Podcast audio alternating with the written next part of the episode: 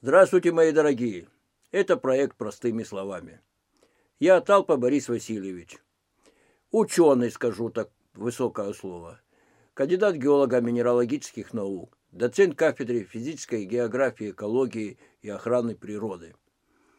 И расскажу вам сегодня я о последних веяниях в ученом мире и представлениях о возникновении нашей Земли и жизни на нашей планете. Дело в том, что я именно с вами веду разговор как ученый. И все, о чем я вам говорю, должны мне поверить, основывается на эмпирических данных, полученных геологами, биологами, астрономами и другими учеными. И у нас имеется на все сказанные мною факты, эмпирические данные, которые можно проверить или перепроверить. Ну, во-первых, я буду говорить о различных временах, касающихся миллиардов, миллионов лет. И многие скажут, да откуда ж вы знаете? Как же это можно было посчитать? Кто ж вел этот календарь? Оказывается, есть в природе календарь, который позволяет нам, ученым, определить точную дату формирования тех или иных горных пород, э, минералов, этот метод называется метод абсолютного определения абсолютного возраста э, этих минералов. По соотношению элементов, которые были первоначально радиоактивные, нам известно на сегодняшний день время их распада, и если мы находим в наших горных породах определенные нужные нам элементы, э, определяем их количество, сколько у нас уже Э, прошло этот период распада, и сколько появилось новообразованных элементов на основе этого. Мы по простой пропорции можем рассчитать, сколько миллионов или миллиардов лет этому образцу пород.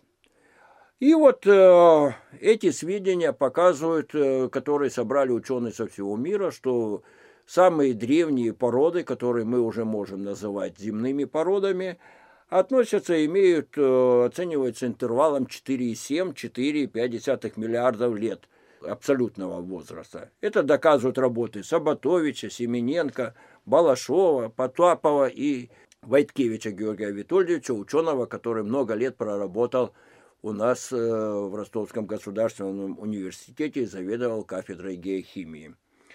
И хотел бы немножечко так, э, прежде чем перейти к теме возникновения жизни, рассмотреть этапы э, развития нашей планеты вот как раз с момента образования. Ну, 4,7 возьмем такую стартовую э, дату э, миллионов лет назад в одной из спиральных ветвей галактики в межзвездном облаке в результате фрагментации, сжатия и последующего энергичного нуклеосинтеза, вызванного действием взрыва близкой сверхновой звезды, родилась э, протосолнечная гелево-водородная туманность, содержащая небольшое количество твердых веществ, пылинок, тяжелых и радиоактивных элементов. И вот теперь многие скажут, а как же вот могли радиоактивные элементы или тяжелые элементы попасть к нам, если они возникают в ядрах звезд? Вот как раз вот взорвавшаяся эта сверхновая звезда э, создала тот самый строительный материал, из которого состоит наша Солнечная система. Если мы э, дальше будем рассматривать и э, дойдем до 4,6 миллиардов лет назад, в недрах сжимающегося протого Солнца происходило весьма существенное гравитационное уплотнение, разогревание вещества, рождались тяжелые и сверхтяжелые элементы, в том числе и радиоактивные элементы. И в результате того, что эта звезда вращалась у нас и были у нас э, центробежные силы, произошла вот дифференциация этого вещества. То есть тяжелые элементы у нас э, опускались к ядру этой звезды, а более легкие находились на поверхности. Это же явление мы потом увидим, когда мы будем разбирать, как сформировалась наша планета Земля. Ну, соответственно, часть сброшенной лишней массы превратилась в вот тот самый строительный материал. Я постараюсь покороче этот этап пройти из которого этот строительный материал также в результате центробежных сил движения э, распределился неравномерно по Солнечной системе. Наиболее тяжелые элементы у нас были, соответственно, ближе к Солнцу, а наиболее легкие у нас в периферии Солнечной системы. Поэтому мы получаем более тяжелые планеты Солнечной группы. Это Меркурий, Земля, Марс, Венера. И э, планеты-гиганты, и более легкие планеты, которые состоят из газов. Вот в этих вот э, условиях э, перераспределилось это вещество э, и начали формироваться протопланеты.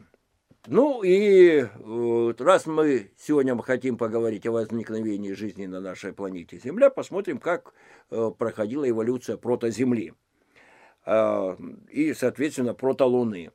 Формирование уже как планеты, мы, опять опираясь на те образцы, которые мы могли взять из недр нашей планеты и определить их абсолютный возраст, самые древние датируются 4,6 миллиарда лет лет.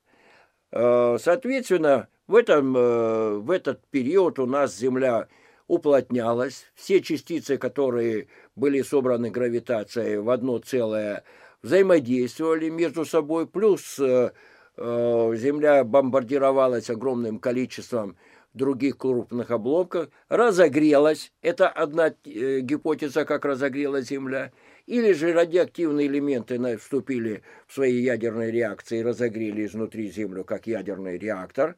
Мы не будем теперь сейчас рассматривать, какая теория и гипотеза более правильная, но сам факт, что Земля у нас разогрелась. И как Солнце, первичное Солнце, наша звезда, в результате вращения произошла дифференциация вещества. Наиболее тяжелые элементы у нас к центру Земли стремились, наиболее легкие поверхности. Поэтому мы имеем железо-никелевое ядро и тяжелые металлы, все сосредоточены э, в центральной части нашей планеты. А к поверхности у нас, скажем, перераспределились более легкие элементы, ну, начиная от кремния и выше. Но Земля летела у нас в пространстве, в холодном, минус 273 градуса, остывала, остывала, остывала и до, остыла до температур порядка тысячи градусов. И при этой именно температуре у нас начали формироваться минералы, а из них горные породы. Уже твердые горные породы силикатного в основном состава. Так как у нас более тяжелые элементы были, как я вам уже сказал, э, внутренней части нашей планеты в расплавленном виде. И вот когда у нас э, остывала Земля, произошло дифференциация вещества и сформировалась у нас земная кора из более легких элементов. То же самое в этой коре и в этой расплавленной массе, которая были и легкие газы. Ну, пример вы можете увидеть, когда смотрите извержение вулкана. Вот это вот первичное состояние нашей планеты. Это лава извергается, она остывает, выделяются газы, и вот эти газы э, остывали, остывали, остывали, остывали, и э, превратились, и образовалась у нас э, атмосфера Земли. Причем атмосфера Земли была совсем не такая, как сейчас. Атмосфера Земли представляла собой комплекс таких газов, как H-хлор, H-фтор, а, сернистый газ, сероводород и так далее, и так далее. А кислорода было совсем мало, если даже можно сказать, его практически и не было. И вот именно такой состав атмосферы и позволил эволюции прийти к тому, что в результате остывания атмосферы, да, еще вода у нас была Э, в составе газа в газообразном состоянии. При дальнейшем остывании у нас, э, когда остыла атмосфера до 100 э, градусов, произошла конденсация воды, и на поверхность Земли, которая была у нас неровная, а бугристая, с ямами за счет падения астероидов огромными, у нас произошло следующее – Э, вода эта, сконденсировавшись, начала заполнять пониженные участки древнего этого рельефа. Но это была не вода. Проходя через слои атмосферы, она растворяла э, перечисленные выше газы, и фактически это была кислота. Серная кислота, сероводородная кислота, э, азотная кислота и так далее, и так далее. Э, и эти кислоты начали у нас выщелачивать или, скажем, взаимодействовать с этими силикатными породами. В результате этих мощных реакций в горячих растворах у нас алюмосиликаты превратились уже в новый вид пород, которые мы называем осадочные породы. И вот в этих осадках у нас э, были специфические условия. Какие? Объясню. Во-первых, кислорода не было, сразу говорю. Во-вторых, прореагировал эти кислоты э, с э, горными породами, образовали соли. То есть это была не вода, а это были рассолы. Рассолы, содержащие минералы э, сероводородной кислоты, хлористоводородной кислоты, серной кислоты и азотной кислоты. И вот именно вот в этом рассоле осадки, состоящие из глинистых минералов, Э, прекрасно себя вели согласно их кристаллической решетке, как слоистых алюмосиликатов. Они были прекрасными сорбентами. Но что же в атмосфере творилось? Атмосфера все равно была у нас еще довольно разогретая, и в атмосфере было еще большое количество углекислого газа и э, СО, э, угарного газа. И вот э, в верхних слоях атмосферы активно э, происходили процессы формирования Э, органических молекул. И вот эти органические молекулы, которые новообразованные, были доставлены этими дождями как раз вот в эти водоемы.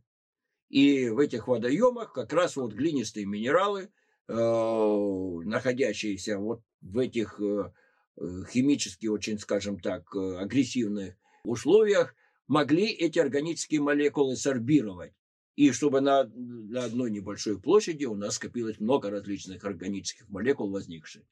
В этих же условиях восстановительной среде, без кислородной среде, поймите, если бы был кислород, то они бы просто окислились, и у нас дальше э, эволюция бы остановилась в области органических молекул, и не появились бы более сложные молекулы.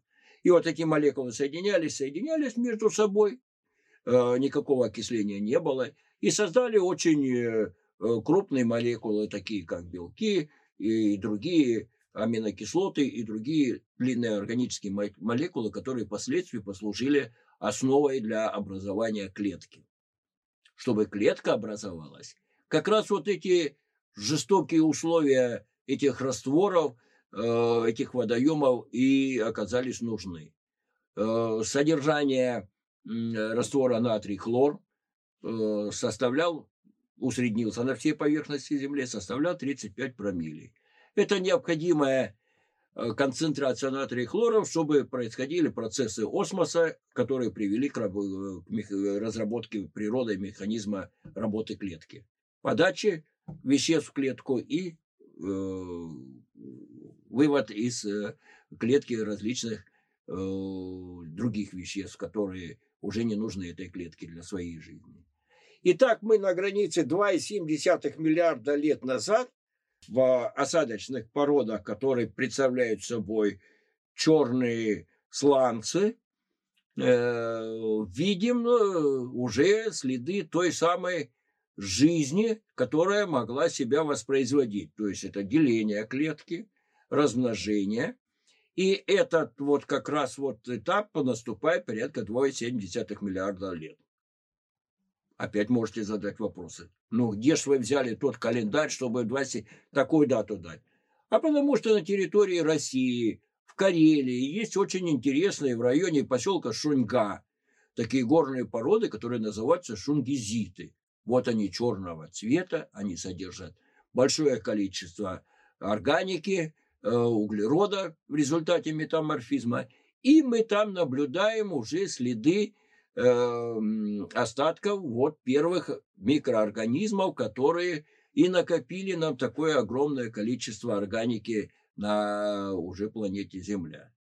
Но в результате, соответственно, э, эволюции э, и мутаций из э, первых простейших организмов выделились впоследствии те организмы, которые научились энергию брать теперь из энергии света солнечного, и начался у нас процесс фотосинтеза, как мы его называем сейчас. И вот э, те первые простейшие организмы, э, которые мы э, встречаем теперь в древних осадках в виде яшм э, горных пород, мы можем говорить, что это уже организмы, которые у нас были планктогенные и жили за счет энергии Солнца. И вот эти вот планктогенные организмы потом стали фитопланктогенные, а потом стали уже и животными. Вот такая вот цепочка эволюционная. Они-то и накачали кислород в нашу атмосферу, и атмосфера старокислородная.